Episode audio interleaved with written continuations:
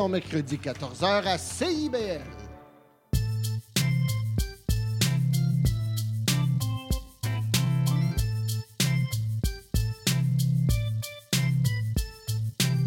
CIBL 101.5 Montréal. CIBL, au cœur de la culture. Intermittent jusqu'à Wellington. Vers la rive sud, congestion depuis Turcot, euh, parce qu'on a eu un accident tout à l'heure sur la 132. Bon, ben c'est clair, tu vas être en retard. Ouais, cool. J'ai de la gym. Parce que la 132 demeure encore occupée. Il est 9 h. CIBL. 101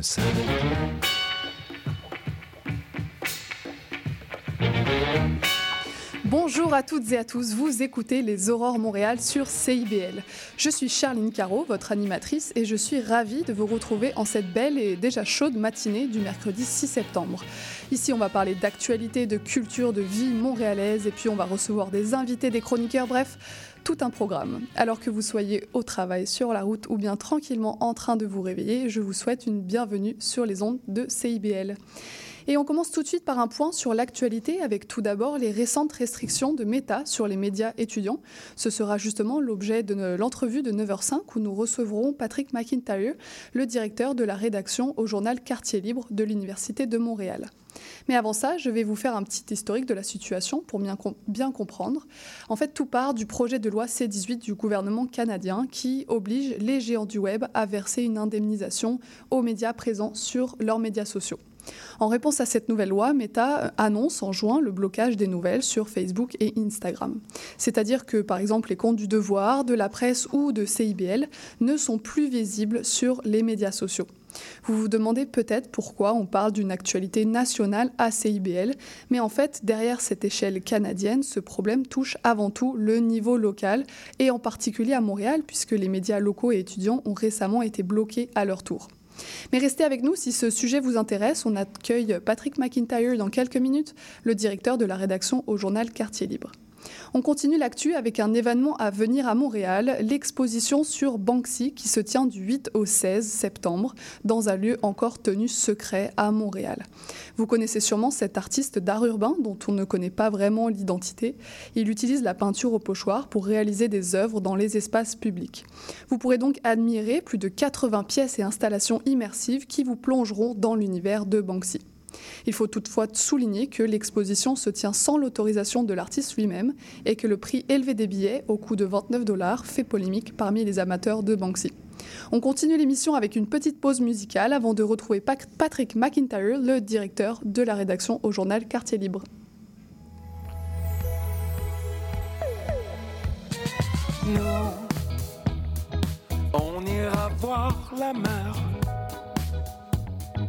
Voir si les gens sont fiers.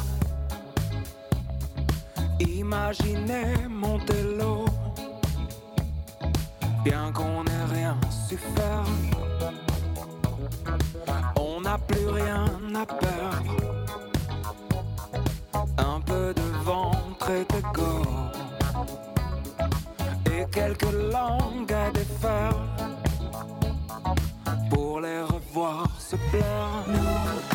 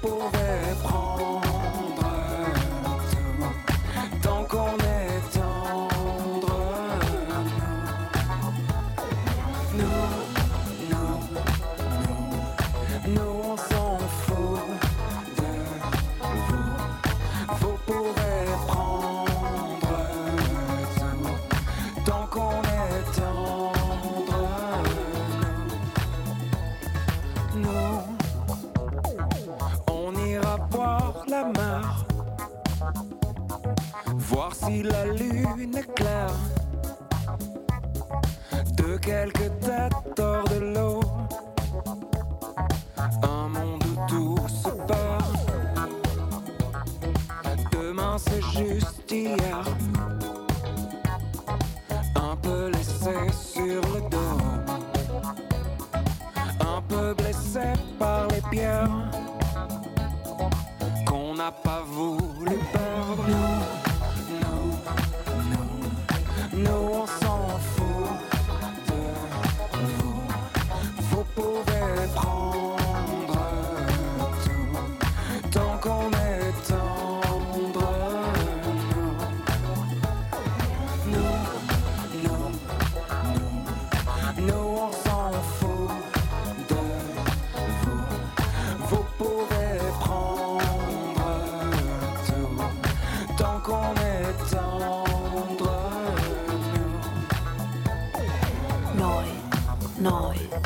Noi, non ce ne frega di voi.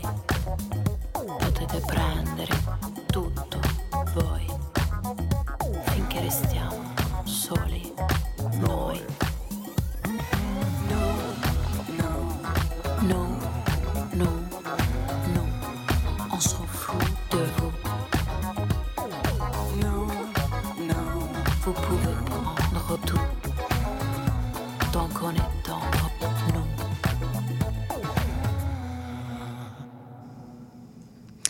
C'était Nous de Julien Doré. Restez avec nous sur CIBL puisqu'on accueille maintenant Patrick McIntyre, le directeur de la rédaction au journal Quartier Libre de l'Université de Montréal.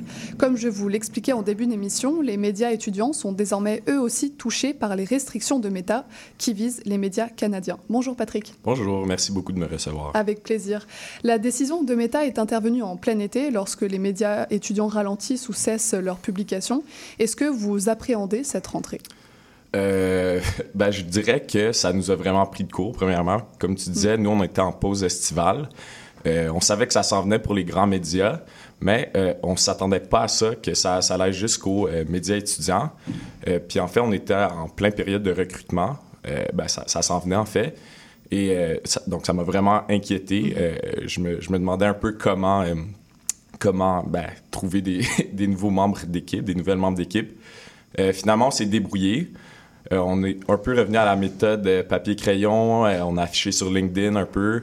Euh, puis finalement, on a participé à, à plusieurs activités étudiantes. On sent finalement un engouement. Donc, à date, j'ai été inquiet à l'été, mais là, la rentrée euh, vient, vient de se passer. Puis la première semaine se passe bien à date. Ok, bah en fait c'est ça, il faut se réinventer sans les médias sociaux. Mais pour euh, permettre à nos deux auditeurs, auditrices de mieux comprendre, euh, quelle importance, quel rôle occupent les médias, occupaient les médias dans votre, dans votre quotidien de médias? Ben, en fait, on, on sait que les plus jeunes consomment leur information surtout via les réseaux sociaux.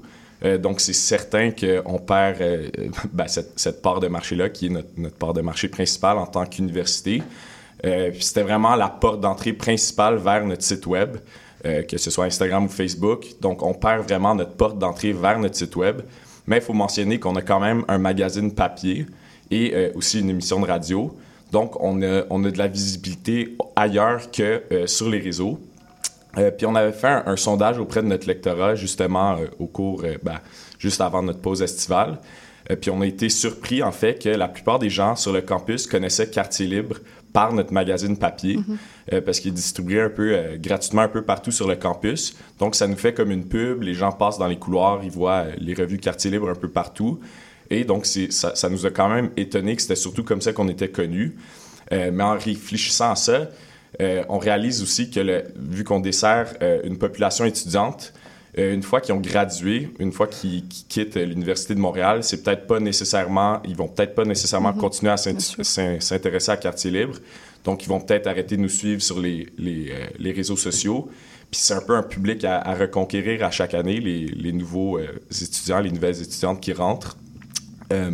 Donc, bref, pour l'accès à notre site web, c'est sûr qu'on on, perd ce, ce public-là pour l'instant. On essaie de développer d'autres méthodes pour les reconquérir, mais on a toujours le, le papier qui est notre produit fort euh, chez Quartier Ouais, c'est ça, on revient euh, aux bases. Alors, on parle de conséquences pour les médias, mais qu'est-ce que ces restrictions impliquent pour la communauté étudiante? Ben, comme c'est ça, comme je mentionnais, notre porte d'entrée, parce qu'on a un différent contenu, il faut dire, euh, dans notre magazine versus sur notre site web. Euh, donc, c'est sûr que la, la, la plupart des gens connaissent notre site web via ben, les réseaux. Euh, puis de, ben, de perdre ça, ça veut dire que les étudiants vont être euh, moins informés de, de ce qui se passe sur leur campus. Euh, mais c'est ça, j'encourage euh, les personnes à aller directement sur notre site web, comme, euh, comme tu disais, de revenir un peu à, à l'ancienne méthode, euh, quoique c'est c'est sûr que c'est difficile. On, on discute aussi de, de développer une infolettre. Euh, c'est pas ce qu'il y a d'idéal. On sait que les, la, la majorité des étudiants, ils reçoivent euh, une autre communication, une infolettre dans leur boîte courriel euh, institutionnelle. Ils vont pas nécessairement la consulter. Mais euh, on, est, on est vraiment un peu à, à, court de solutions. On est en réflexion par rapport à ça euh, en ce moment. Oui, et aussi ça pose un problème bah, d'information, du droit à l'information, un problème de démocratie étudiante, parce que vous publiez des informations qui ne sont pas forcément visibles ailleurs, et puis aussi une certaine perte du lien communautaire, j'imagine.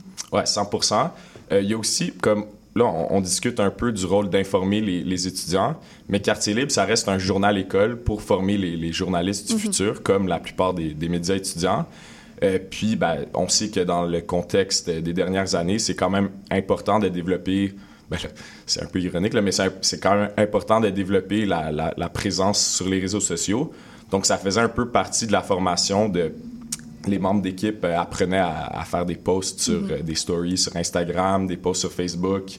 Euh, on discute de, de, de peut-être pousser TikTok. en fait, on est en discussion mm -hmm. par rapport à ça.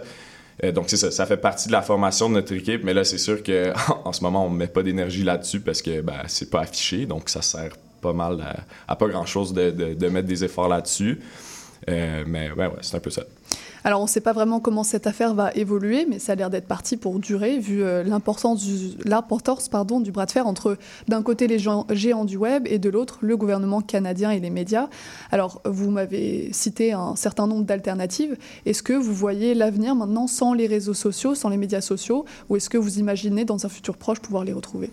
Euh, moi, en fait, je reste optimiste qu'on qu va avoir accès. Il reste encore que LinkedIn, il y a plusieurs médias qui sont allés vers ça.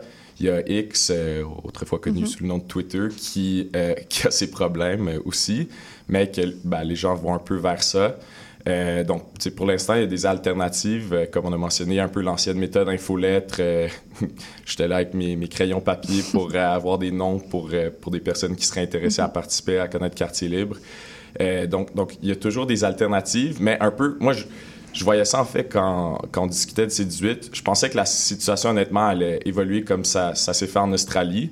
Donc, il y, a eu, il y a eu une entente, c'était pas la meilleure entente. Mais euh, je me disais que ça allait, qu'on allait avoir accès au réseau euh, assez rapidement. Mais là, je pense que, que Facebook, ben, Meta a, vraiment il, voit la peur, il a le, le, mouvement a pris euh, de, l'ampleur, puis depuis ce qui s'est passé en Australie, euh, ils ont pu vraiment se préparer à cette fois-ci. Donc, je suis un peu moins optimiste mm -hmm. que je l'étais euh, ben, quand, au cours de l'été, dans les derniers mois. Mais je, je vois quand même pas un monde où euh, c'est pour toujours qu'on perd accès à, à à Facebook et, et à Instagram. Ouais, c'est ça, ce serait une immense rupture que les médias n'aient plus accès aux médias sociaux. Alors pour finir, est-ce que vous avez un message à faire passer à celles et ceux qui nous écoutent? Euh, Comment on peut aider à notre échelle en, en tant que consommateur de nouvelles? Ben, je dirais d'aller vraiment directement sur les, les sites web des, euh, des, des, médias, que ce soit les grands médias, les médias étudiants. Euh, c'est sûr, les grands médias, ils ont déjà un plus grand public, évidemment, mm -hmm. donc euh, ils vont se tirer d'affaires, mais ça, ça les affecte beaucoup aussi. Euh, nous, Quartier Libre, on a la chance de percevoir les cotisations euh, étudiantes. Euh, c'est ça la majeure partie de nos revenus, donc on n'est pas en voie de disparaître. Mais même nous, qui sont parmi les chanceux qui perçoivent ces, coti ces cotisations-là, ça va pas super bien. Là. Financièrement, on, a, on vend moins de pubs qu'on vendait. Puis mm -hmm. quand on perd les clics qui, qui, viennent avec les réseaux sociaux, c'est sûr qu'on perd la pub. mais nous, on est dans ceux quand même qui vont euh, mieux. Donc, il y, y, a plusieurs médias étudiants qui n'ont pas cette chance-là, qui dépendent vraiment du trafic sur leur site web. Donc, vraiment, aller directement sur leur site web. Mm. Puis, j'aimerais aussi mentionner qu'on euh, est en discussion. Donc, il y a un étudiant de l'UDM, euh, Thomas Chabot, c'est un étudiant en sciences politiques qui avait un peu, avant les, blocages, commencé à, discuter d'une association où on regrouperait les, médias étudiants du Québec. Et parallèlement à ça, quand les blocages ont eu lieu, euh, il y a Josiane Demers, euh, qui est chez Collectif, le, journal étudiant de l'Université Sherbrooke, qui avait un peu lan lancé un, appel à l'aide aux autres directions des médias étudiants pour discuter justement de solutions pour contourner ce blocage-là. Euh, donc, c'est ça. La, la, solution infolettre est revenue. Il y en a qui reviennent au papier ou qui, euh, qui vont un peu euh, repousser leur, leur, transition numérique. Mm. mais je sens quand même pour rester optimiste, un mouvement d'unité en, entre les médias sociaux. Euh, puis il y a vraiment comme un momentum qui se forme. Donc on a uni ces deux, ces deux objectifs-là, celui de Josiane, celui de Thomas. Et euh, on est en discussion actuellement pour former une, une, association étudiante des médias étudiants québécois, peut-être même canadiens. On a réussi à recruter ouais. des gens un peu d'ailleurs. Donc si on fait front commun, Euh, on, on va trou- on espère trouver plus de solutions, peut-être demander un, un financement euh, temporaire du gouvernement, Ouais, c'est ça. un truc comme ça. Mais mais il y a quand même, euh, un- un- on sent un mouvement, puis une, une recrudescence un peu du, de l'unité entre les médias étudiants. Puis on, on sent vraiment que les gens sont, qui s'intéressent aux médias sont unis, puis il y a une vague de, de support pour nous. Ouais, ce bah, c'est mieux comme ça. En tout cas, merci euh, Patrick McIntyre. Euh, je vous rappelle, si vous voulez soutenir les médias, pensez à consulter leur site web et puis euh, lisez leur version papier. Restez sur CIBL, on fait une courte pause musicale avec Le Pas si léger de Émile Proux-Cloutier et on se retrouve ensuite avec la chronique de François-Pierre Gingras. Merci Patrick. Merci Petit sourire des jours où tu veux pas pleurer, tes mirages d'amour, tes demandes d'amitié. Les années en bascule, chargées comme une mule, un monde dans les bras que personne ne voit. Sur les murs de la tour où tu restes caché, le chant des gens autour est venu s'échouer, à fuir tes peines perdues, à foncer tête baissée. T'es-tu jamais rendu plus loin que le bout de nez? Comment peut-on toujours vivre sans déranger, avoir le cœur si lourd et le pas si léger? Comment peut-on vivre sans déranger, avoir le cœur si lourd et le pas si léger?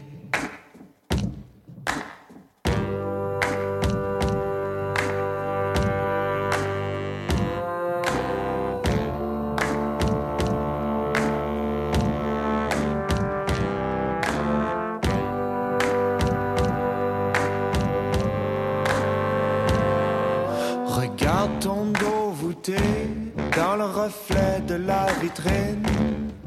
Un géant roule son rocher tout au creux de ta poitrine.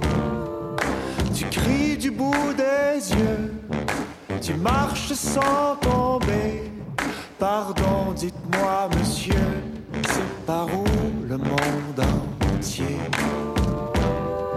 Comment peut-on toujours vivre sans déranger,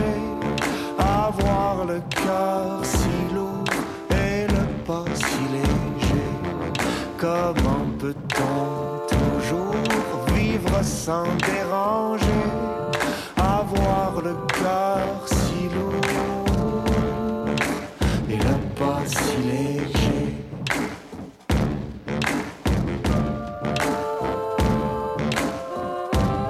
Ça rame dans ton corps au tambour des galas. Des gens s'amusent dehors,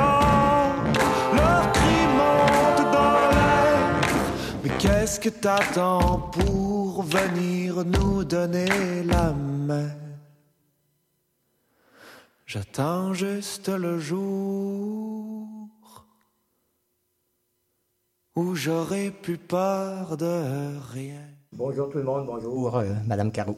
Alors déjà pour commencer, qu'est-ce qu'une épluchette de blé d'Inde? Comment ça se passe? Ah, ben les épluchettes de bédin, la plupart de vos auditeurs et auditrices de- d'un certain âge sont sûrement très au courant, mais pour ceux qui ne le sauraient pas, c'est essentiellement c'est un rassemblement de personnes qui épluchent du maïs avant de le faire bouillir et de le déguster. Alors ça, ça a l'air très simple, mais en pratique, c'est un rassemblement joyeux, c'est une fête. On fait pas une épluchette de bédin toutes les fins de semaine, on fait une épluchette de bédin, on rassemble des gens, on rassemble des amis, la parenté. Euh, traditionnellement, ça se faisait à l'extérieur, euh, sur une ferme. Euh, Il y a une, remorque remplie d'ép- d'épis. Les gens s'installent autour et pendant qu'ils épluchent, ils se racontent des histoires, ils se taquinent. Si, si ce sont des adultes, ils prennent, ils, ils prennent une ou plusieurs bières.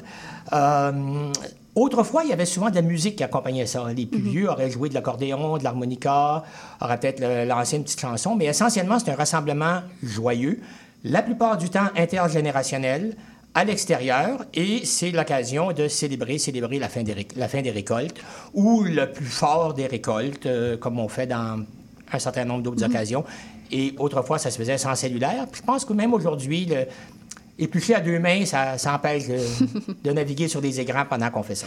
Je vois. Alors, si je comprends bien, c'est une tradition rurale. Euh, pourquoi décider de parler d'une telle tradition à l'émission Les Aurores Montréal, qui est une émission plus euh, Ben, urbaine? C'est une tradition rurale, euh, mais si on regarde attentivement aujourd'hui sur les, les, je dirais les, les poteaux qu'il y a à différents coins de rue, on va voir des annonces d'épluchettes qui se tiennent dans des quartiers ou qui sont organisées par des associations, par des groupes communautaires. Alors, c'est une tradition qui a, euh, qui a évolué, en fait, qui s'est transportée de la, de la campagne à la ville. Euh, il y en a, promenez-vous dans les parcs, allez au jardin, euh, au, au parc La Fontaine, par exemple, et vous allez voir, en tout cas, moi, j'en ai vu en fin de semaine, vous allez voir des groupes qui arrivent avec tout leur équipement, c'est-à-dire, évidemment, le blé d'Inde, les chaudrons, euh, des trépieds pour euh, des trépieds au propane pour faire chauffer, un, un hibachi pour faire griller des, saucisses, avec des, groupes de familles, plusieurs générations. C'est quelque chose qui, même en milieu urbain, euh, est, quand même assez bien installé. Et comme vous dites, c'est joyeux, c'est un rassemblement joyeux qu'on trouve, qu'on trouve en fait dans toutes les sociétés. C'est pas, c'est pas quelque chose de d'unique au Québec. Le blé d'Inde, oui, mais ailleurs, on va le faire pour des vendanges ou on va le faire pour euh, euh, la fête des moissons. Dans, à peu près dans les- toutes les civilisations, il y a des fêtes de fête des, de fête des moissons. Ouais, c'est ça. Alors, si vous le permettez, on va reprendre au début. Quelles sont les origines de l'épluchette de blé d'Inde? Ben, comme toutes les fêtes des moissons, euh, les origines remontent extrêmement loin dans le temps. Et dans la mesure où le, le- le- le maïs est une... euh, en fait, c'est une, c'est une espèce végétale propre aux Amériques, c'est originaire d'Amérique, c'était la, base de la nourriture euh, des Premières Nations partout sur, euh, partout sur le continent. Et euh, on, célébrait la récolte du maïs. Le maïs, la courge et les haricots étaient les, les- trois sœurs, on dit, des Premières Nations, et le maïs en particulier, c'était l'occasion de festins. Alors on faisait ça. Lorsque les explorateurs européens sont arrivés, ils ont constaté l'importance que le maïs revêtait euh, dans, les, Amériques.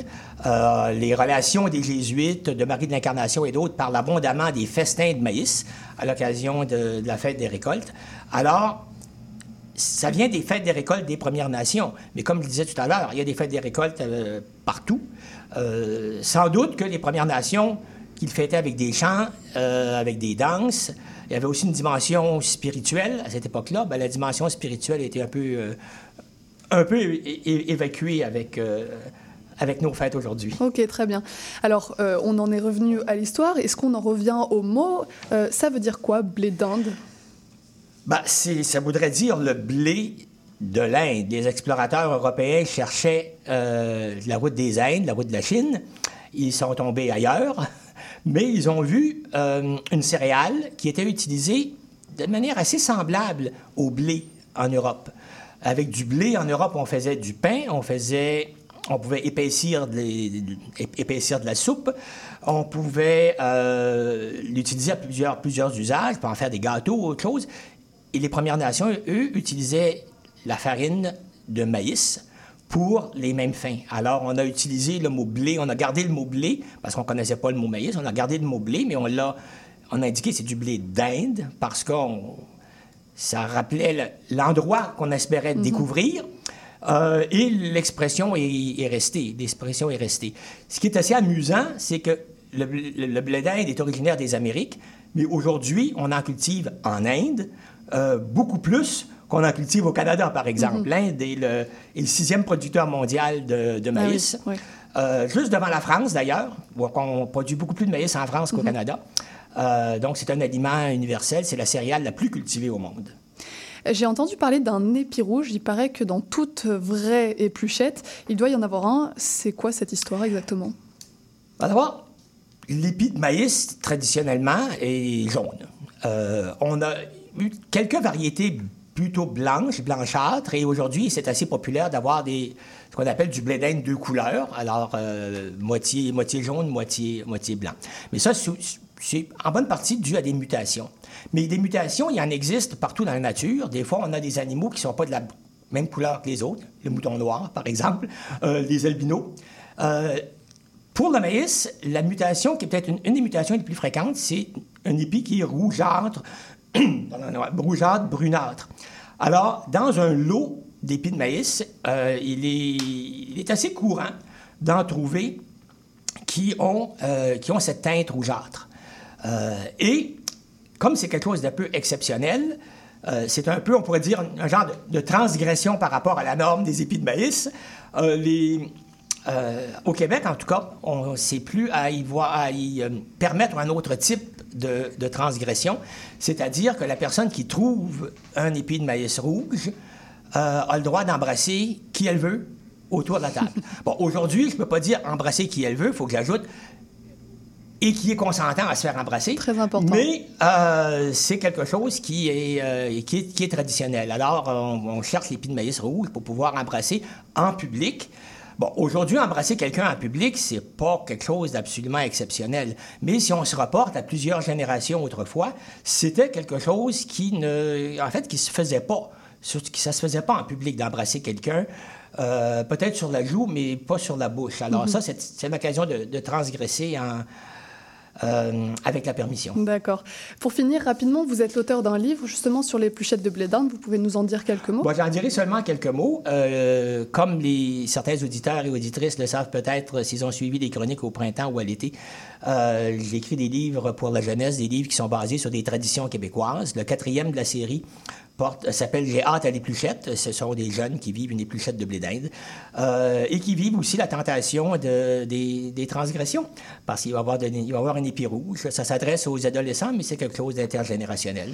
Merci, merci beaucoup François-Pierre de nous avoir éclairé sur cette euh, tradition. Pour information, il y a justement une grande épluchette de blé d'Inde demain au parc Tollers de 17h à 20h. Alors si la chronique de François-Pierre a éveillé ou réveillé votre envie d'éplucher du maïs, c'est l'occasion. Merci François-Pierre et à la prochaine. À la prochaine.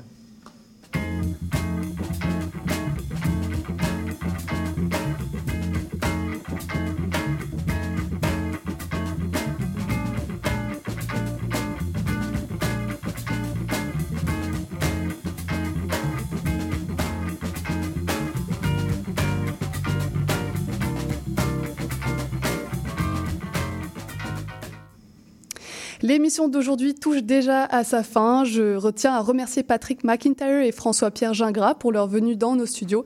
À la mise en onde, c'était Maurice Bolduc, que je remercie pour sa précieuse assistance. On se retrouve demain, même heure, pour recevoir Yann Fortier, le directeur de l'exposition du World Press Photo à Montréal, et Léo Mercier pour sa chronique cinéma.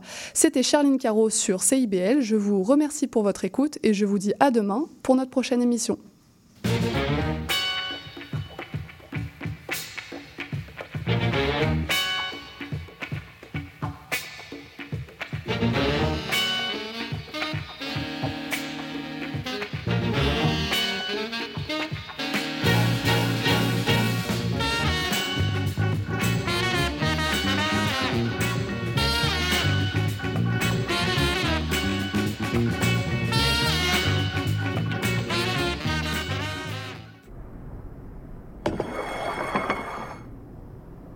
Qu'est-ce qu'on mange ce soir?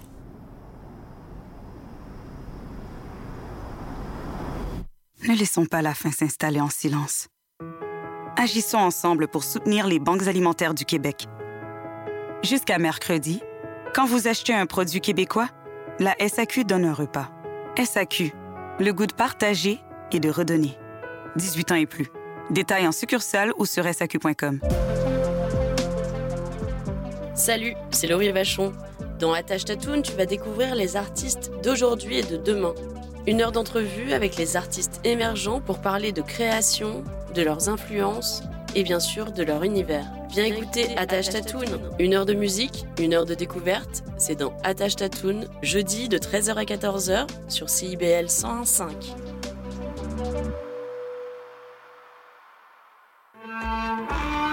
Excusez-la, c'est votre rendez-vous hebdomadaire dédié à la musique, la chanson, la danse traditionnelle québécoise. Accompagné de Marc Belgique les dimanches 18h, en rediffusion les mercredis 11h sur les ondes de CIBL 101.5.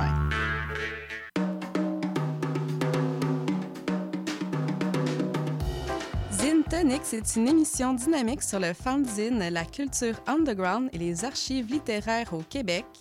Je reçois un, une zineur, zineuse pour jaser d'inspiration et de création. chaque mercredi 18h sur les ondes de CBL 101.5 FM Montréal.